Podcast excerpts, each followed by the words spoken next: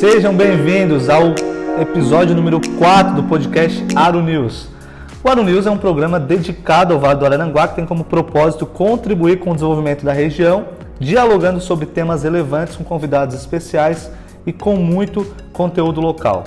Hoje, nesse episódio, o segundo episódio da série Eleições 2020, a gente está recebendo o Lirian Matheus da Silva, que daqui a pouco vai se apresentar e conversar com a gente. Fala pessoal, Anel Joaquim aqui com vocês. É... Eu gostaria de convidar vocês a compartilhar esse podcast que você encontrará no Spotify e também no Apple Podcast. E compartilhe com pessoas próximas, pessoas da nossa região, porque está fantástico essa série Eleições 2020, onde nós estamos entrevistando é, pré-candidatos a, vereadores aqui de Arananguá então, você que quer conhecer as opções para a eleição, essa é a melhor ferramenta que você vai encontrar no extremo sul catarinense. Bom, nós também temos o nosso Instagram, Aro News. Então digita lá no Instagram, Aro News. Lá você vai ter também bastante conteúdo a respeito aqui da região do Vale do Araranguá. Bom, a nossa série Eleições 2020 também vem com uma parte de conscientização. Esse é o propósito dessa série, né?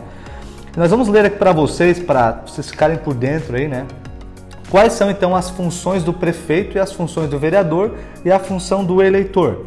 Esse ano, 2020, como todos sabem, dia 15 de novembro, são as eleições municipais, onde você vai escolher um novo prefeito e vereador para a sua cidade. Bom, o Anel vai compartilhar com a gente quais são as funções do prefeito. Então, Fernando, essa é da série Meu Voto Não Tem Preço, né, que nós fizemos na última eleição aqui em Arananguá, conscientizando as pessoas sobre a importância do voto e do voto limpo sem venda.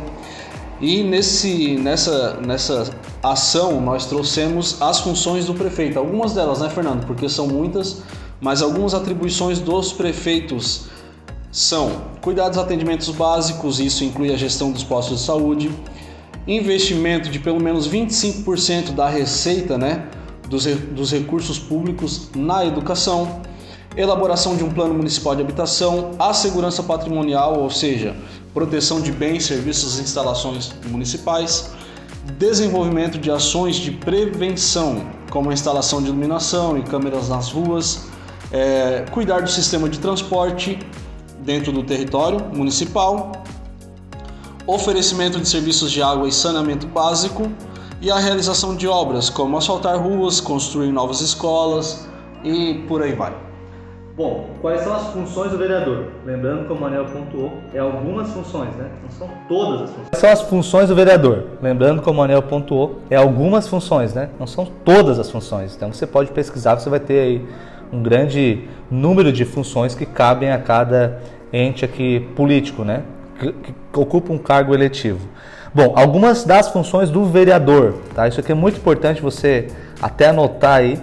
Então, a Câmara do município tem o poder de alterar nome de logradouros, podendo modificar o nome de vias para homenagear alguém, discutem projetos que serão transformados em leis de interesse público, fiscalizam o uso que o prefeito faz do dinheiro público, avaliam os orçamentos do município, levam sugestões da população ao prefeito, fiscalizam as contas da prefeitura de forma a inibir a existência de obras superfaturadas ou atrasadas. A função do eleitor qual é? Buscar informações sobre os candidatos, entender sobre o processo político e votar consciente. Anel, tem um artigo 299 do Código Eleitoral que traz uma observação interessante que tu poderia ler para gente. Esse artigo ele fala sobre a venda de votos, né? E por que ela é crime no Brasil. Então, o artigo diz que dar, oferecer, prometer, solicitar ou receber para si ou para outrem dinheiro, dádiva ou qualquer outra vantagem para obter ou dar o voto e para conseguir ou prometer abstenção, ainda que a oferta não seja aceita. Essa, esse, esse crime ele tem uma pena prevista de reclusão de até 4 quatro anos, né? E ele gera uma multa também, né, Fernando? Então está lá no artigo 299 no Código Eleitoral.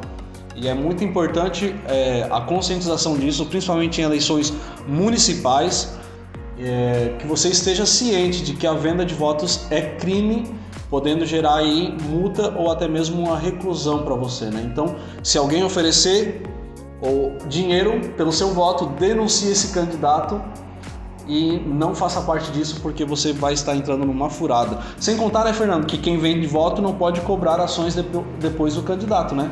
Exatamente. Perde o direito de cobrar, porque já foi, na verdade, já foi pago aquele voto, né? Então, mas a, a região, principalmente, geralmente, né, de interior, tem essa questão do.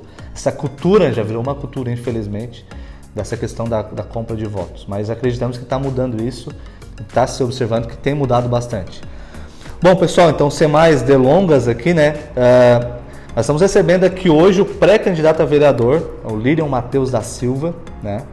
E eu vou deixar aqui aberto para ele fazer uma auto-apresentação nesse momento. Lirian, seja bem-vindo, muito obrigado aí por estar tá, tá com a gente nessa, nessa quarta, episódio número 4 aqui do Aro News. Muito obrigado por, estar tá me dando essa oportunidade, eu fico muito honrado de estar aqui. Eu sou o Matheus da Silva, filho da Marli, filho do Paulo. Eu faço 26 anos em setembro, dia 12. Cresci em Araranguá, morei por 10 anos em Florianópolis, mas nunca deixando essa cidade incrível. Inclusive, os meus amigos em Florianópolis são e foram pessoas daqui de Araranguá também.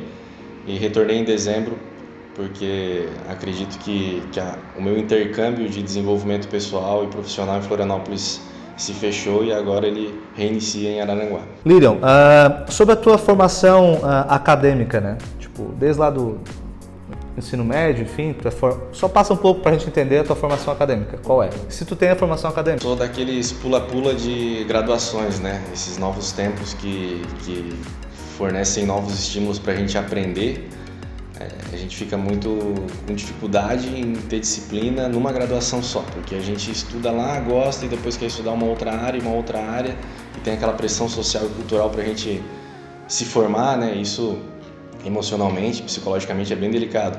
Eu comecei na engenharia, engenharia de alimentos, também passei por engenharia civil, mas isso por pouco tempo.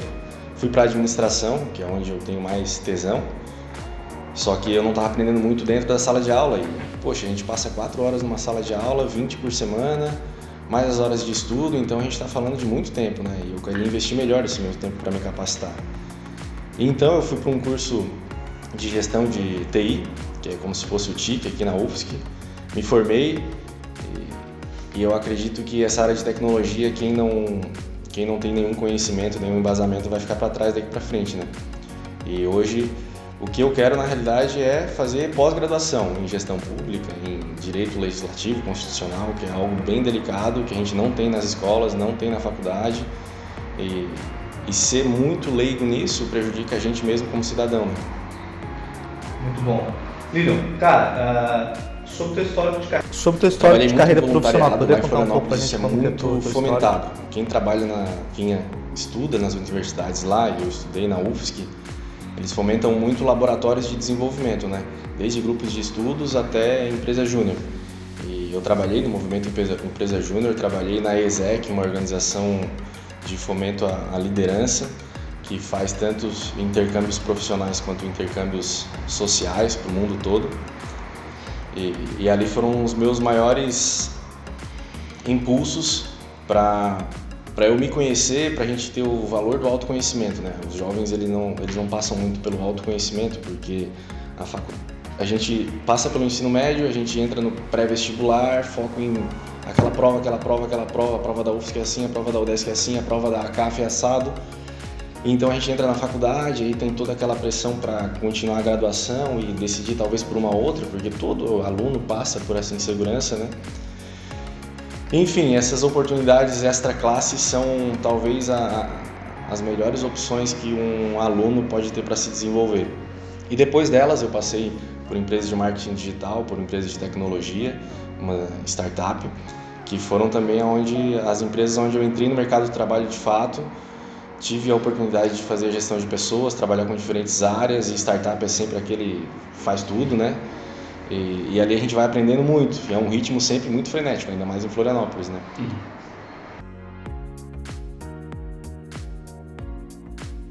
E quando que você decidiu ser um pré-candidato a vereador e qual foi a maior motivação que te levou a essa decisão?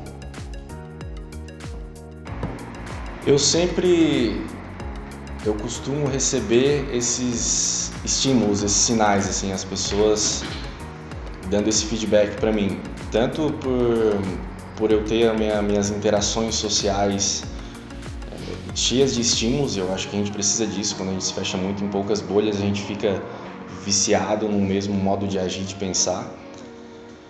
E também por essa conexão com a responsabilidade que é ser um servidor público, né? É, é muito genuíno, é uma responsabilidade muito nobre poder ser uma pessoa que contribui socialmente. E o setor público ele tem essa, essa grande honra, eu diria assim. Então eu já estava identificado com essa missão em algum momento da minha vida. Eu acredito que as pessoas boas que a gente tem em Araranguá elas se identificam. A cada quatro anos sobe essa, esse, esse sinalzinho assim. E conversando com as pessoas sobre Araranguá, eu percebi que elas têm muita, muito desejo, ainda que não muito embasado, sobre renovação. A gente precisa de pessoas novas, de sangue novo, de gente nova. E vai pipocando essas mensagens, por mais que não tenha um argumento muito embasado, assim, muito específico. E, e digamos que os sinais foram vindo, né? E no primeiro trimestre, quando o Kila Gallery, que já foi vereador, e o Rudimar Rochadel, advogado e consultor da Câmara, me chamaram para conversar a respeito e, e, oportunizar uma oportunidade de eu estar mais próximo da política da cidade, digamos que ali foi um caminho sem volta. Bom, uh, quais serão, né, baseado já nessa tua, essa tua ideia de ser um pré-candidato e algumas bandeiras, né, que a gente fala, usa esse termo, né? Quais vão ser as tuas principais bandeiras que tu vai defender com mais ênfase caso tu se torne um, um vereador pela cidade de Araranguá? Bom, uma coisa que é evidente é a digitalização dos serviços públicos, né? Hoje, para protocolar um pedido de falta de energia num poste da frente de casa, a gente tem que ir em horário comercial na prefeitura protocolar e não recebe nenhum papel garantindo que aquilo vai ser trabalhado. E isso é algo que a gente poderia fazer domingo à tarde, domingo à noite, sábado à noite, enfim, de variadas formas. E esse é um dos das dezenas de exemplos, né? não só na prefeitura como no cartório. Apesar de que no cartório, na pandemia, a gente teve uma, um desenvolvimento interessante de digitalização de serviços. Mas a gente não pode, na pandemia, passar pelas instituições públicas e ver filas né, para serviços que a gente poderia estar fazendo digitalmente. Então, eu acredito que toda pessoa que quer se modernizar, ela tem que ter a bandeira digital ao seu lado. E uma outra bandeira que eu acho muito importante é que a nossa Câmara e o nosso histórico é de reclamar muito, mas reclamar qualquer um pode fazer, né? Fiscalizar é um, é um, um outro trabalho, é um CSI, né? É uma investigação. Ir a fundo, entender o edital, entender é, como foi feito o contrato, entender se aquela obra está sendo feita de acordo com o que foi planejado, com o orçamento que era para ter sido feito, com os materiais que era para ter sido feito, se a merenda das escolas que, o, que a prefeitura recebeu verba foi repassada como tinha que ser repassada. E aí entra um terceiro ponto, que é o ser um educador. Eu acredito que um político hoje, ainda mais com uma sociedade que é avessa à política, o, esse representante ele precisa educar as pessoas, resgatar um patriotismo, seja municipal, estadual ou federal. E as pessoas elas não sabem que um secretário tem uma responsabilidade que o vereador não tem, que, por exemplo, fazer a rua, o mais tradicional. O vereador não pode cantar vantagem ou cantar vitória por, por causa de uma rua, porque isso veio do secretário de obras. E talvez a população sequer saiba que o secretário de obras é o cara que deve ser cobrado a respeito disso. Né? Então, eu vejo que tem essa bandeira de digitalização, que é uma das coisas mais fundamentais nos novos tempos, a bandeira de fiscalização, porque é, é reclamar é muito fácil, saber que tem um buraco lá é muito fácil, mas saber quanto que ele custa e como que pesa para o orçamento do município é outros são outros 500, vamos dizer assim. Educar as pessoas e resgatar essa, essa cidadania que está com uma autoestima muito baixa em Araranguá. E eu diria, por fim, promover mais audiências públicas, porque as temáticas para desenvolver Araranguá são difíceis, são delicadas, muitas envolvem o meio ambiente, então não é um instalar de dedos, não é um projeto de lei que vai mudar tudo por isso que eu acredito que audiências públicas vão fomentar os grupos interessados, vai pressionar o poder executivo vai fazer com que o nosso poder legislativo tenha mais capacidade de fato de entregar projetos interessantes. Legal. Pessoal, vocês devem estar observando que a gente, tá, a gente deixa bem à vontade para o convidado, né, o pré-candidato, expor aquilo que ele pensa. A gente vai fazer o mínimo de interrupção possível né, para que a gente tenha de fato uma identidade ah, daquilo que o pré-candidato tem de ideia para a região. Bom, Líder, se tu for eleito, cara, qual vai ser a tua primeira atitude quando tu assumir o posto lá na Câmara de Vereadores? Eu quero ensinar as pessoas, ser um desses integrantes que educa as pessoas sobre como é o setor público de Araranguá, porque as pessoas realmente não sabem. Eu era uma dessas pessoas. Claro que eu tenho muito a aprender, muitíssimo, mas a gente não ter discernimento sobre o que é um secretário, sobre o que é um vereador, inclusive sobre o que é competência municipal, o que é competência estadual, sobre quais áreas o orçamento do município já está inflexível e rígido. Então a gente vai investir tantos por cento na saúde e não é uma opção, é por lei, já está definido isso. As pessoas não sabem que o nosso orçamento beira na casa dos 200 milhões de reais. E o que a gente faz com esse dinheiro? Então eu acho que talvez um pontapé é mostrar para as pessoas como as coisas vêm sendo feitas, assim, como que o orçamento está sendo destinado, planejado, quem é quem dentro do setor público, o organograma do município que a gente encontra lá no site da prefeitura. Destrinchar isso para as pessoas entenderem a quem elas podem recorrer e quem está olhando para cada área do nosso município e quem não está olhando, porque um organograma do município, a gente vê, por exemplo, como a área de turismo talvez não tenha uma representatividade tão alta em gestão, gerência, investimento, RH. Então tudo isso vai afetar como o turismo vai ser fomentado ou não. E as pessoas precisam saber disso para que elas entendam o que elas vão cobrar e o, pelo que, que elas vão se conformar também muitas vezes, porque a gente é acostumado a se conformar, né? Já que não se aproxima da política. E é interessante a gente tirar as pessoas da zona de conforto. Eu acredito que o ensinar é a principal forma de fazer isso. Então, é, como você enxerga Araranguá daqui a 10 anos? Daqui a 10 anos? Bom, eu vejo que Araranguá vai continuar se desenvolvendo apesar ou por contribuição da política. Porque Araranguá chegou aonde chegou sem necessariamente ter a mão do setor público agindo. Porque a gente é cheio de pessoas boas, porque é a gente é uma cidade altamente privilegiada, a gente tem um, um oceano azul para ser um centro logístico, a gente tem um oceano azul de oportunidades para ser um polo de turismo, para ser essa referência para a MESC. Então, eu acredito que inevitavelmente a cidade vai se desenvolver, porque o setor privado ele abraça muito a cidade.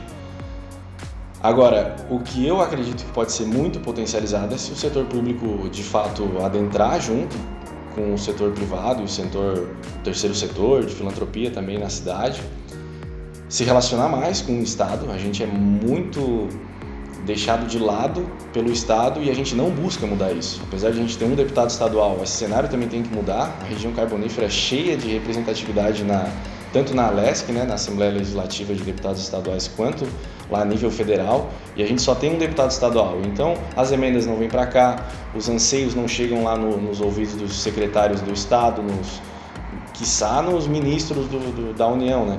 Então, eu acredito que o que a gente pode, deve, o Arnews é uma, um desses personagens, desses protagonistas, é fomentar a nossa região a ter mais representatividade no Estado e na União, para que a gente possa então fazer com que a cidade ganhe estímulos diferentes. A MESC é a região mais pobre de Santa Catarina, né? Ela está na última prateleira e todas as outras regiões não estão na última prateleira. Então a gente está na última divisão sozinho. Isso é de certa forma vergonhoso, né? E a gente tem responsabilidade nisso. Quando a gente olha para a Câmara e reclama dela, a gente está reclamando da gente mesmo, né? Então cabe a nós mudar isso. Daqui 10 anos a gente tem três eleições, né? Essa mais duas a nível municipal, mais duas a nível federal. Então, eu acredito que as pessoas podem escolher pessoas boas para que Araranguá vá para frente, que as pessoas da MESC escolham pessoas boas para que a região também vai para frente, porque Araranguá tem que ganhar, mas as cidades vizinhas também têm que ganhar. É uma, eu vejo que tem muita harmonia no desenvolvimento de toda a região. Show. Lilian, para encerrar, consideração final, né? Eu sei que a conversa vai, né? Mas é, temos um tempo aqui, né? Limitado. Então vou deixar aberto para te fazer a tua consideração final aí é, da tua participação, enfim, das tuas intenções e é isso. Bem, eu vejo duas coisas. A primeira é que essa guerra de egos dentro do setor público prejudica muito o desenvolvimento da cidade. E quem escolhe as pessoas com esse ego grande ou pequeno é a população, né? Se tem uma coisa que as pessoas têm poder é na urna. E as pessoas elas precisam se ver como cliente do setor público. Quem tem o papel de decidir quem vai estar lá dentro é a gente. quem tem o, a, a, responsabilidade de cobrar do, do setor público e exigir que ele faça isso ou aquilo é a população, são os cidadãos. Então, para que a gente não tenha esse jogo de poder, esses bastidores políticos que a gente tem tanta vergonha e tanta aversão, em vez de a gente se afastar, a gente tem que se aproximar para poder mudar aquilo. Então, o pedido é para que as pessoas acordem para elas mesmas, né? Pela oportunidade novamente, né? Que vocês continuem fazendo isso, entrevistando ótimas pessoas daqui em diante para oportunizar que a população saiba das boas pessoas que estão abraçando a cidade com essa missão em 2020. Liron, muito obrigado, cara, pela participação. Pessoal, esse foi o episódio número 4 do Aro News, né, da série Eleições 2020. Espero que vocês tenham gostado. Sigam lá no Instagram, Aro News. Apoiador, se você é aqui da região, do Val do Aranguai, acredita muito nessa ideia e quer divulgar a tua empresa, mas também estamos abertos para conversar e entender de que forma uh, fazer sentido né, você fazer parte desse projeto também. Beleza? Um abraço e até o próximo. Valeu!